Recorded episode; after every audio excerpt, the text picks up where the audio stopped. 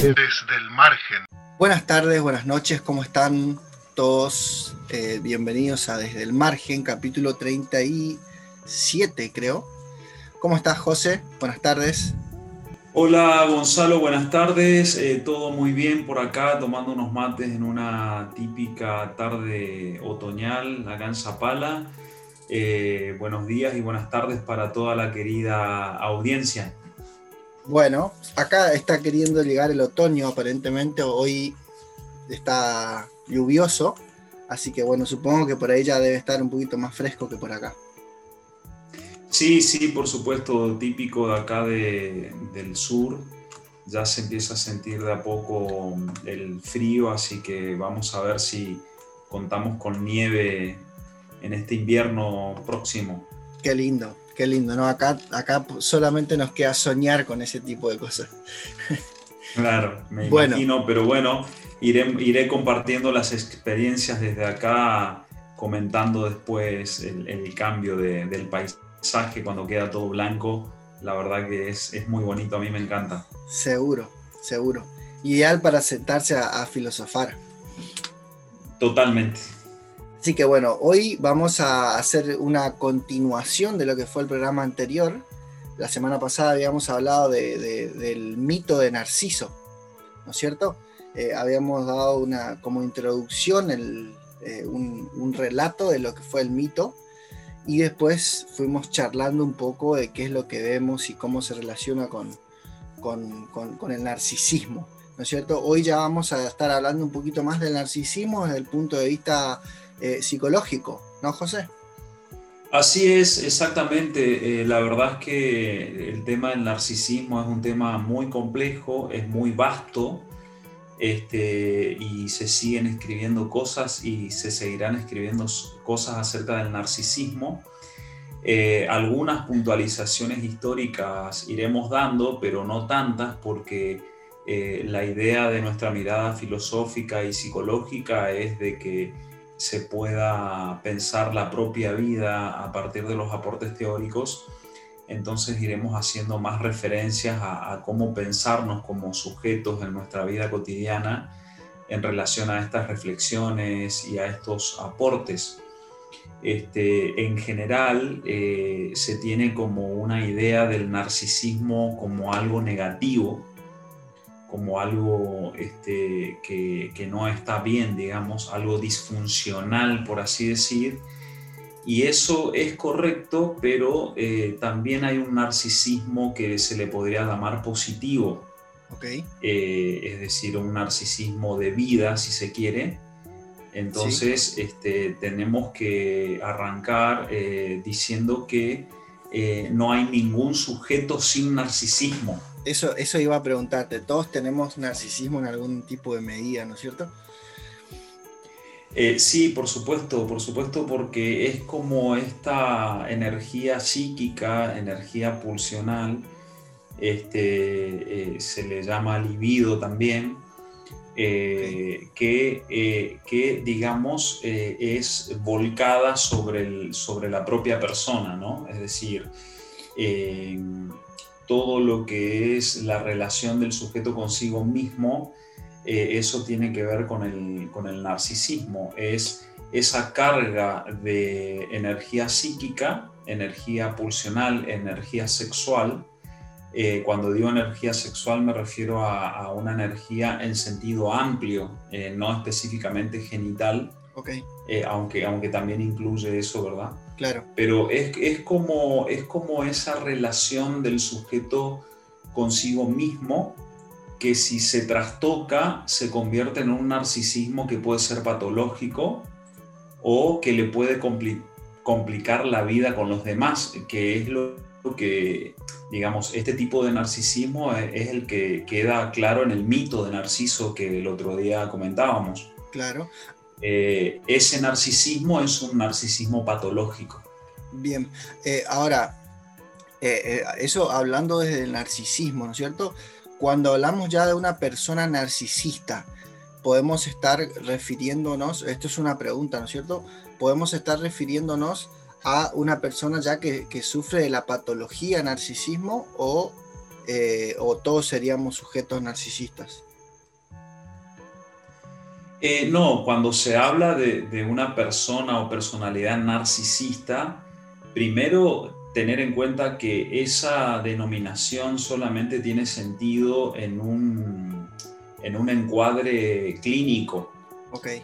Eh, es decir, uno puede hablar en teoría de una personalidad narcisista para explicar las características, ¿verdad? Claro.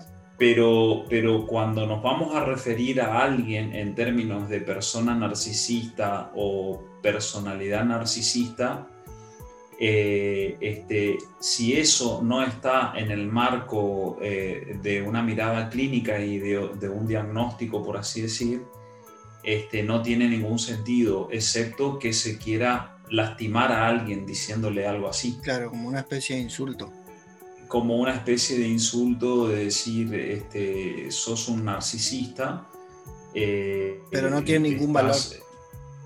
No tiene ningún valor. Eh, lo único que tiene es una carga de agresión o de violencia. Habla más este, de. como, como cuando se le dice a alguien sos un egoísta, este, etcétera. Sí. Eh, en ese caso habla más de la persona que está emitiendo el insulto que el, que el receptor, ¿no es cierto? Claro, por supuesto, porque este, ahí eh, el que tiene la necesidad, esto ya lo habíamos tocado antes, el que tiene la necesidad de agredir es porque evidentemente está teniendo un problema consigo mismo este, y ese problema necesariamente involucra su narcisismo. Eh, es decir, si, si una persona eh, tiene su narcisismo óptimo, que sería un narcisismo, digamos, que le llama André Green, que es un psicoanalista muy famoso, le llama narcisismo de vida. Okay. Si la persona tiene un narcisismo de vida, que sería como un narcisismo este, saludable, no, no, no agrede, no, no lastima, digamos, no está insultando ni nada porque tiene su narcisismo bien. Eh, es aquella persona, eh, ¿qué, significaría un narcisismo de vida para que vaya quedando claro? Que sería como hablar de una autoestima sana. Ok. ¿Sí? Eh, es, al, al igual que la autoestima sana, es esa relación del sujeto consigo mismo eh, sin complejos, sin vergüenzas, eh, sin eh, conflictos graves. Este, una persona que tiene una imagen realista y saludable de sí mismo, que no necesita aparentar, no necesita disimular, reconoce sus errores, no tiene problema con los defectos, se quiere en el sentido de lo saludable, tiene una autocrítica eh, flexible y realista, eh, no se lastima a sí mismo eh, con el pensamiento o con las acciones y este, por supuesto que desde ahí va a tratar bien a los demás, este, no va a, a sentir la necesidad de tener que lastimar a otro para sentirse mejor, entre comillas, sentirse mejor, ¿no? Al, contrario, al contrario del narcisismo negativo o narcisismo de muerte, le llama Green, para diferenciarlo de narcisismo de vida, donde la persona, la persona siente placer eh, al destruir al otro, digamos, sin saber que se está destruyendo a sí mismo. Bien, eh, veo... Sí. Es amplio el tema. Claro. Veo que entonces el tema del narcisismo va muy de la mano ya desde la analogía que, hace André Green con. André Green era, ¿no? El psicoanalista. Así es, sí. Bien, veo ya la, relación que hay con la pulsión de vida y la pulsión de muerte que, nos trae Freud, ¿no es cierto? Sí, por supuesto. Este, de hecho, eh, es eh, desde la teoría de, de las pulsiones que André Green propone esto. Es decir, eh, estas son las dos pulsiones eh, eh, fundamentales en, cualquier sujeto. y están mezcladas, ¿verdad? Entonces lo que hagamos cada día con ellas nos dará una manera de vivir más o menos constructiva, más o menos destructiva. Entonces, el, sí, sí, Entonces, sí, a ver, para, para, para, no quiero, quiero tratar de evitar irme de tema, pero me, me, es casi inevitable en este caso para preguntarte, una persona que tiene más tendencia hacia la pulsión de muerte, eh, ¿podría llegar a tener problemas con, esta patología, con este trastorno del narcisismo?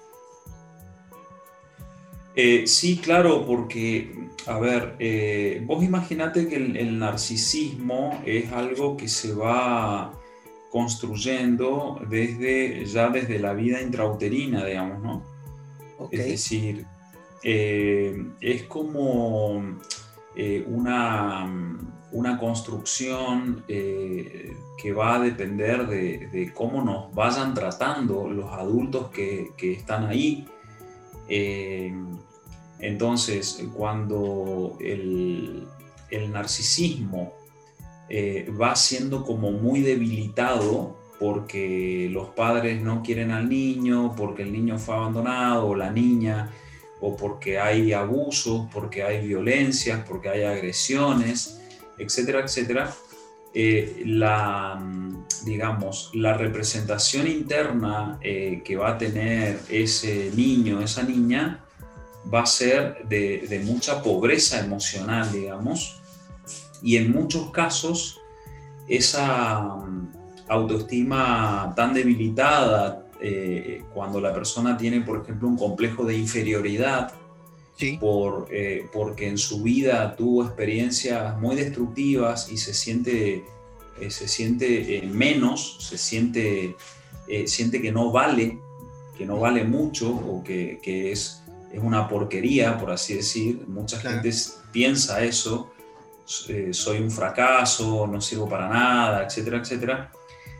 Esa, esa personalidad, digamos, eh, que se va formando ahí, eh, se suele recubrir, en muchos casos, se suele recubrir de una capa defensiva eh, que es narcisismo, narcisismo de muerte, pero que en esa capa la persona muestra lo opuesto a cómo se siente. Eh, hemos, hemos, nombrado alguna vez a Michael Jackson, podemos nombrar a, lo, que, lo que era la vida de Ricardo Ford, que, que recordarán muchos, este, gente que no puede dejar de, de, tener cirugías o de cambiarse la cara o partes del cuerpo. Eh, es decir, se sienten muy poca cosa pero eh, se cubren con una capa de carácter narcisista que se le llama, y para poder soportar la angustia de sentirse inferiores. Entonces se recubren eh, con una capa narcisista, pero que es muy destructiva, porque ante la mínima frustración eh, sienten lo que se le llama la rabia narcisista. Por ejemplo, cuando le señalás algún defecto, cuando le decís, no sé, este, algo que puede cambiar, eh, no lo toleran porque eh, sienten que le está señalando su inferioridad, que tratan de mantenerla tapada. Se frustran. Con una, con una, claro, con eh, se frustran y atacan. Ok. ¿sí? entonces, todo lo que no le devuelva lo que le devolvería un espejo, lo rechazan. Por eso tienen pocos amigos, o se, digamos, se manejan en, círculos de gente que le va a decir siempre lo que quieren escuchar, este, y, eso hace que se sienta bien, entre comillas, pero está cada vez más encerrado porque, o encerrada, porque este, esa capa narcisista más tarde o más temprano se va a resquebrajar, se va a romper, se va a caer. Por eso es que mucha gente eh, pasa al suicidio directamente o eh, no tolera, este, digamos, sentirse inferior y tratan de hacer todo lo que esté a su alcance para negar que se sienten, que se sienten mal, que se sienten inferiores, que están, este, digamos, eh, con una autoestima que está lastimada. Son personas que difícilmente vayan a, vayan a eh, pedir ayuda. Ok, a ver. Eh, ayuda terapéutica, ¿no? Claro, sí, entiendo. Ahora, me parece importante aclarar, aunque a, mí me quedó claro con lo que dijiste, pero por las dudas, para que la gente no, no, cree una, una confusión acá, porque hay mucha gente que por ahí dice, tiene una autoestima muy elevado. Una persona que eh, sufre del trastorno de, personalidad de, eh, perdón, de narcisista, podemos decir que no tiene el autoestima elevado, más bien necesita sentirse como si tuviese. O sea, necesita fabricar algo que le haga creer eso. Claro, totalmente. Es decir, eh, la autoestima de una persona con un carácter narcisista, digamos, sí. Eh, es muy pobre. Es, una, es una autoestima que está muy debilitada. Son eh, de, niños o de niñas, han sufrido muchas carencias afectivas de parte del padre, de parte de la madre, de parte del entorno familiar. Eh, son, son niños o niñas que han quedado eh, con una imagen interna de sí mismos muy empobrecida y que después tuvieron que eh, sobrevivir a eso recubriéndose con una especie de caparazón o de coraza, una armadura narcisista. hay, que, hay que aclarar que esto no es algo consciente. Claro, claro. No es que se levanta un día la persona y dice, voy a empezar a hacerme el superior eh, o la superior y qué sé yo. No, no, es algo que va eh, dándose inconscientemente y la persona se va sintiendo mejor, entre comillas, cuando le va funcionando el caparazón. Ok. Le va, le va funcionando es una manera de decir, es decir, ve que, ve que se aparenta, eh, lo aceptan más, eh, ve que si, si, ¿cómo es? Si tiene un amor exagerado sobre sí mismo, que es lo que algunos le pueden decir eh, autoestima muy elevada, claro. no se siente inferior porque precisamente cree hay que entender que, la personalidad con características narcisistas cree lo que le devuelve la imagen.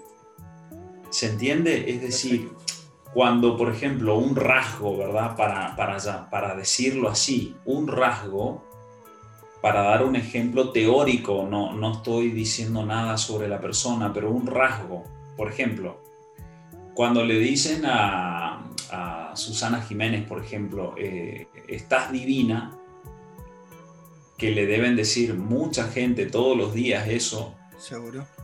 Eh, eh, la persona cree eso, cree que, es así. ¿Se entiende? Cree que, que, es divina y necesita que le digan más, más y más para sentirse mejor. Si alguien le dice, este, no sé, qué sé yo, eh, me parece que podrías, no sé, expresarte un poco mejor o, creo que, no sé, deberías estudiar de tal tema porque, no sé, alguien de confianza, digo, ¿no? Sí. Es decir, si alguien le señala su falta, si alguien le señala lo que le falta o donde está fallando, suelen reaccionar violentamente. O sea, lo ven como un ataque lo ven como un ataque, exactamente. Este, si ella preguntara o alguien preguntara, eh, no sé, eh, ¿cómo me queda el vestido? Ya si preguntás es porque necesitas que te digan algo, ¿entendés o no? O sea, claro. Están buscando la aprobación. sí, a todos nos gusta que, que, nos digan cosas porque nos, nos relacionamos con los demás. Claro. Pero si uno, si vos venís bien con tu autoestima, alguien te puede decir, pero qué, camisa más fea que te pusiste, digamos. Claro. Porque al otro no le gusta. y, vos le decís, ah, no te, no te gustan las camisas de este estilo, te reís y listo, digamos. O sea, no es que te vas a cambiar la camisa. Claro. A mí me gusta. Pero si vos le decís, o le decís, ah, mira, a mí me encanta, pero si vos le llegás a decir, bueno, entonces, ¿sabes qué? O sea, a vos no te dirijo más la palabra, chau. ¿O qué te importa? ¿Qué te claro, ¿qué te importa? O metete en tus cosas, o lo agredís, digamos. Eh, por supuesto, estamos hablando de alguien que con confianza opina de tu camisa. Claro. Pero aparte, fíjate que opinaría de tu camisa, no de vos. Claro. Ahora, José, eh, puedo también ver como algo con lo que se puede confundir y me gustaría que me digas cómo se puede diferenciar con una persona que eh, no es narcisista, sino más bien es antisocial. ¿Puede existir la posibilidad de que alguien confunda esas personalidades o no? Em, sí, sí, por supuesto. O sea, la, persona que tiene características antisociales no necesariamente eh, eh, tiene un narcisismo patológico, digamos, como, como el que estamos diciendo, pero hay que, hay que insistir en que el narcisismo está siempre. Ok. Entonces, lo que pasa es que si alguien, por ejemplo, desarrolla, no sé, una fobia social. Agorafobia. No, no, una agorafobia o una fobia social, porque hay diferencias. Sí, claro. Este, eh, si, si, alguien desarrolla una fobia social, fobia al contacto con los otros, eso puede ser también una, una retracción narcisista, es decir, un aislarte de los demás narcisísticamente, ¿sí? Sí. Eh, insisto, siempre va a estar el narcisismo, eh, pero ahí, digamos, el narcisismo eh, como un intento de sobrevivir a una angustia insoportable, donde el otro se vuelve una amenaza, ahí es como que la persona está más, digamos, este, desarmada, por así decir es decir, eh, no, no, tolera la presencia del otro porque lo siente como una amenaza, siente vergüenza, siente miedo, entonces hace como un retraimiento, retraimiento que también es narcisista, este, eh, y, queda ahí empobrecido, ¿no? Eh, este otro tipo de narcisismo, cuando uno dice personalidad narcisista o carácter narcisista o narcisismo patológico, este, em, la persona, porque de nuevo, eh, como el tema está, es tan complejo, eh, este narcisismo eh, de muerte o, narcisismo negativo puede adquirir diversas formas, muy diversas formas. Bien. Es muy camaleónico, por así decir porque también puede haber un narcisismo en una persona que es súper modesta, súper así como humilde, humildísima, por así decir, sí. este, pero que no tolera tampoco la mínima frustración. Es decir, pueden darse muchas combinaciones, pero lo que te da, te da una idea de si el narcisismo es de vida o es de muerte es eh, cuando la persona o bien eh, disfruta de, su vida, se alegra de los logros de los demás como de los suyos propios, es flexible, este, está abierta a la crítica y eh, tolera la frustración y sabe que no, no hay ninguna posibilidad de construir un sueño, por ejemplo, un deseo sin accidentes, sin caídas, etcétera, etcétera, y no trata de ocultar eso, ahí tenés claramente un narcisismo de vida, eh, este, siendo lo que fuere a lo que se dedique la persona. ¿Se entiende? Sí, Sea lo que fuera a lo que se dedique. Y por el otro lado, el narcisismo de muerte, te das cuenta porque la, la persona trata de, tapar las fallas, trata de disimular los defectos, eh, este, trata de buscar siempre la aprobación, no tolera la crítica, eh, se entristece con facilidad cuando le falla su, armadura narcisista y está supuestamente alegre, pero con algo que es una máscara, digamos. Está supuestamente alegre cuando le dicen lo que quiere escuchar, como, como esa bruja ante el espejo, ¿no? Que le pregunta eh, eh, quién es la más linda del reino. Claro. Eh, el espejo le dice vos, vos, vos, vos, hasta que le dice, mirá, hay una más linda. Punto. Podemos, ahí podemos ver cómo está la presencia del narcisista con, con, el narcisismo de muerte, ¿no es cierto? Narcisismo de muerte porque aparte la bruja después va y trata de envenenar a la más linda. Claro, claro. ¿Por qué? Porque no existe, no existe narcisismo de muerte sin envidia. Eh, José, hablaste también en un momento de que podría llegar a ser el origen o, parte de ese origen de, una personalidad narcisista, eh, el tema de un ambiente en su niñez principalmente de mucho maltrato, un ambiente muy negativo, ¿no es cierto? ¿Qué pasa si eh, el ambiente es en exceso positivo, o sea, no positivo, sino más bien de eh, en el otro extremo, digamos, demasiado sobreprotector, eh, todo lo que haces está bien y qué lindo y qué más, y, nada de lo que hace está mal. ¿Podría también desarrollar una personalidad narcisista ese tipo de ambientes para el niño? Eh, sí, aclaremos, aclaremos que no hay nada como determinante al estilo del destino. El destino no existe.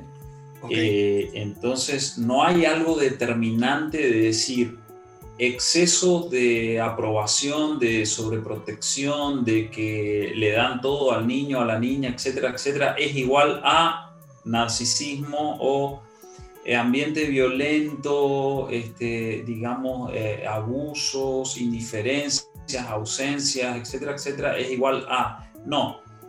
Eh, va a depender de muchas cosas, la carga genética, ese temperamento que va teniendo el niño, la niña, este, otras experiencias, pero si bien no, no es determinante, es muy condicionante. Es muy probable. Claro, un, ejemplo así como muy básico, digamos, no es lo mismo que los padres de entrada hagan dormir al bebé en su cuna y después el niño en su habitación, sí o sí, digamos, a que los lleven y lo metan en la cama. Claro. Y lo tengan ahí hasta que tenga nueve años el niño o la niña. Es decir, son, eh, eh, doy este ejemplo porque se da mucho el colecho en, la vida cotidiana, porque no sé, la madre o el padre creen que, no sé, va a estar mejor, bla, bla, bla, ahí, o que hay que dejarle la luz prendida, esas cosas. Este, eh, y así un montón de otros detalles. Van condicionando, pero no necesariamente lo determinan, porque a veces de, de ambientes familiares muy hostiles, muy agresivos, donde se maltratan eh, los padres entre ellos y maltratan al niño también o a la niña, muchas veces de esos ambientes emergen personalidades con narcisismo de vida y que salen adelante y que eh, algunos le llaman eso eh, capacidad de, resiliencia y, tienen un, proyecto y, se abren pasos saludablemente porque pudieron pensar pudieron pensar, pudieron tener, no sé, eh, algún tío, alguien que les dijo algo diferente, pudieron ver, no sé, una película donde ven que los padres tratan bien a un hijo o en la escuela tener una buena maestra, lo que sea, y salieron adelante. Y también eh, puede, puede haber un ambiente saludable de los padres, esto, lo otro, y por alguna X razón, el niño, la niña eh, este, eh, descubrió que, que, sintió mucho placer al, lastimar a alguien y desarrolla ahí una personalidad sádica. ¿Se entiende? No, no es 2 más 2, 4, por así decir, necesariamente en, psicología.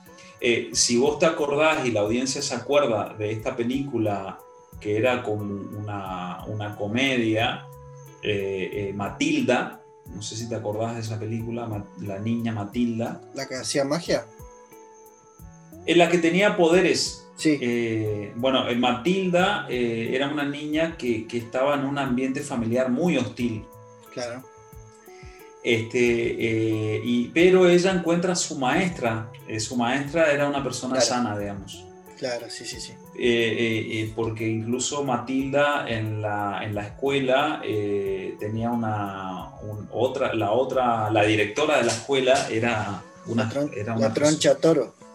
Claro, era, era una personalidad sádica y también narcisista, obviamente, sí. que necesitaba maltratar a los niños para, para sentirse superior eh, y sentirse mejor.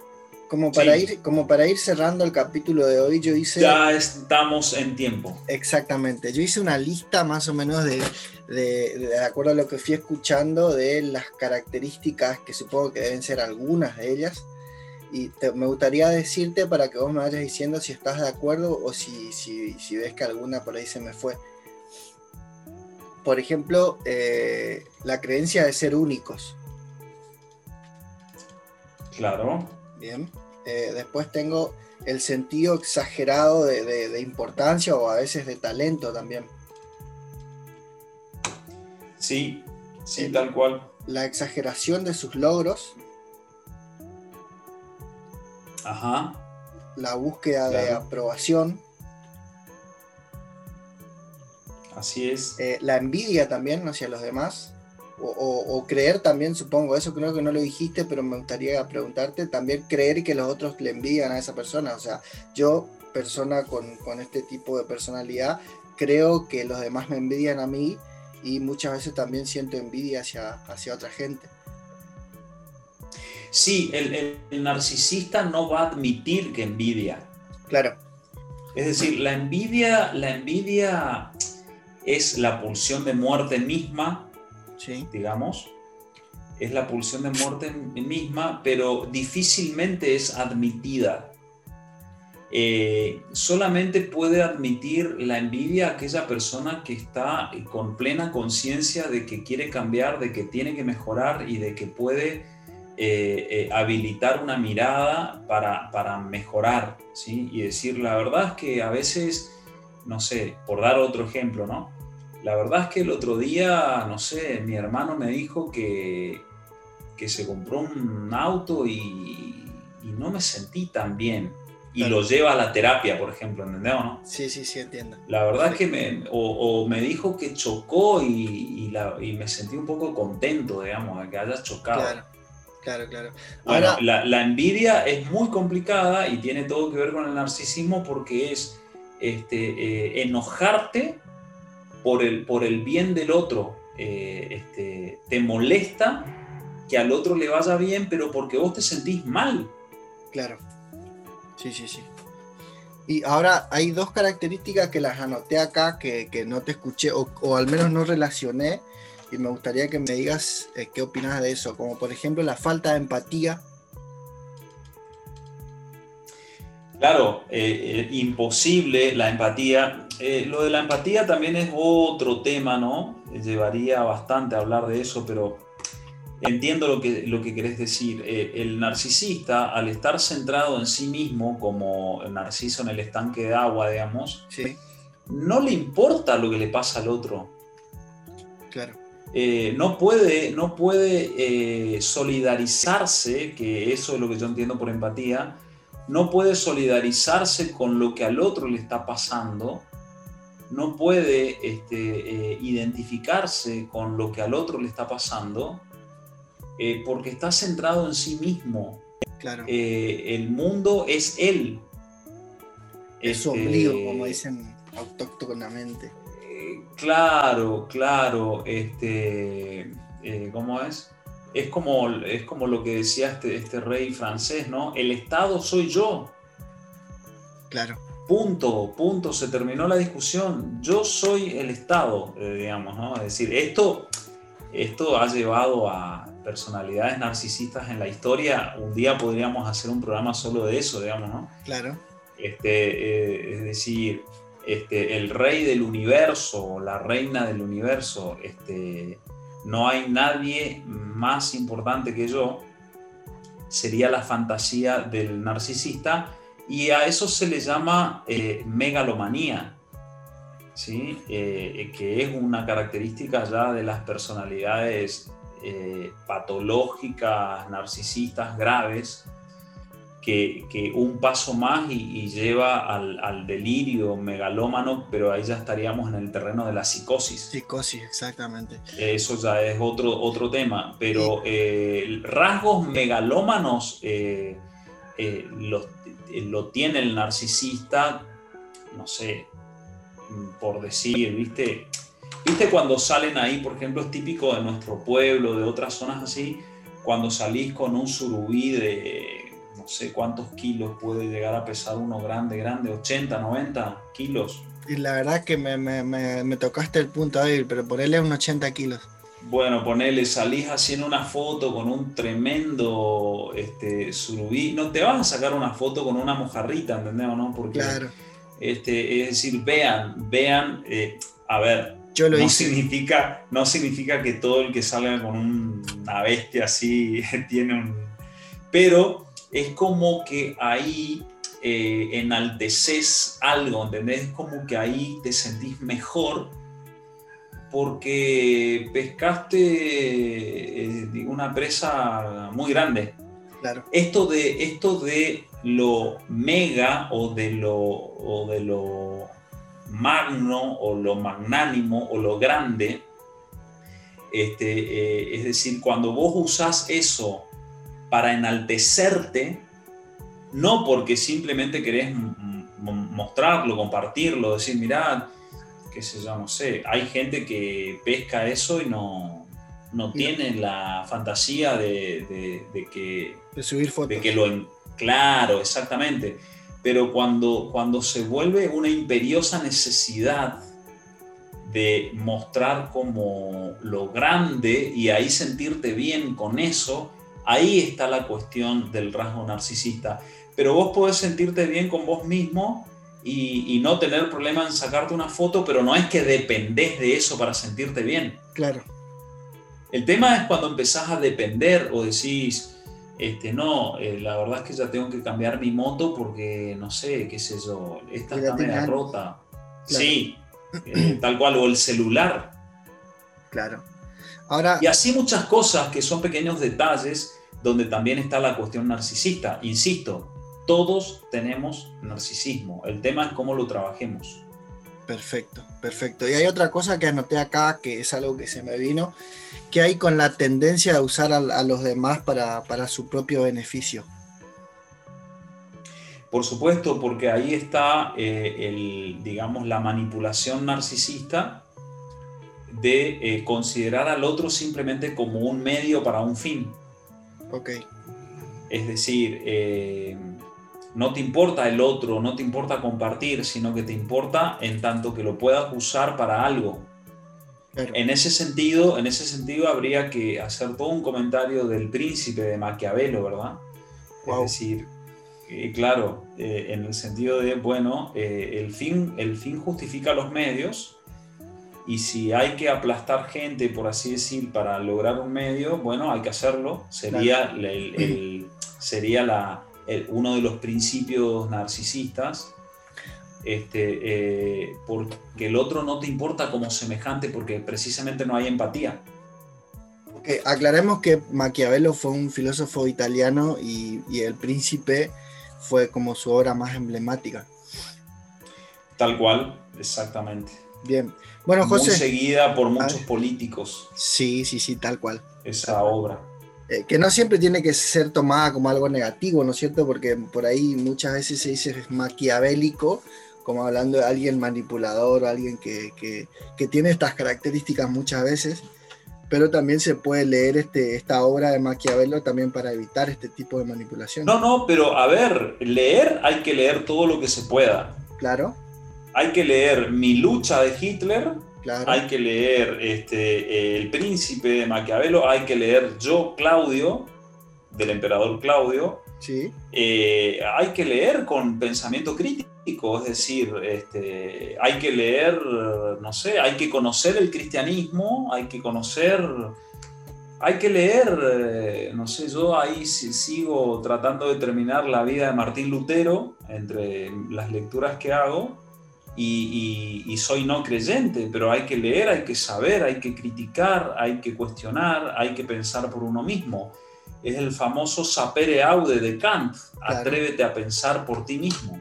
Exactamente. Exactamente. Bueno, José, estamos ya, en, eh, creo que eh, nos excedimos de tiempo. Nos excedimos, pero esta historia continuará, querido Gonzalo, querida audiencia. Exactamente, así que bueno, eh, fue un placer una vez más. Nos estaremos encontrando la semana que viene con otro capítulo más de Desde el Margen. Chau, chau, chau, José. Un abrazo para todos, que tengan excelente semana.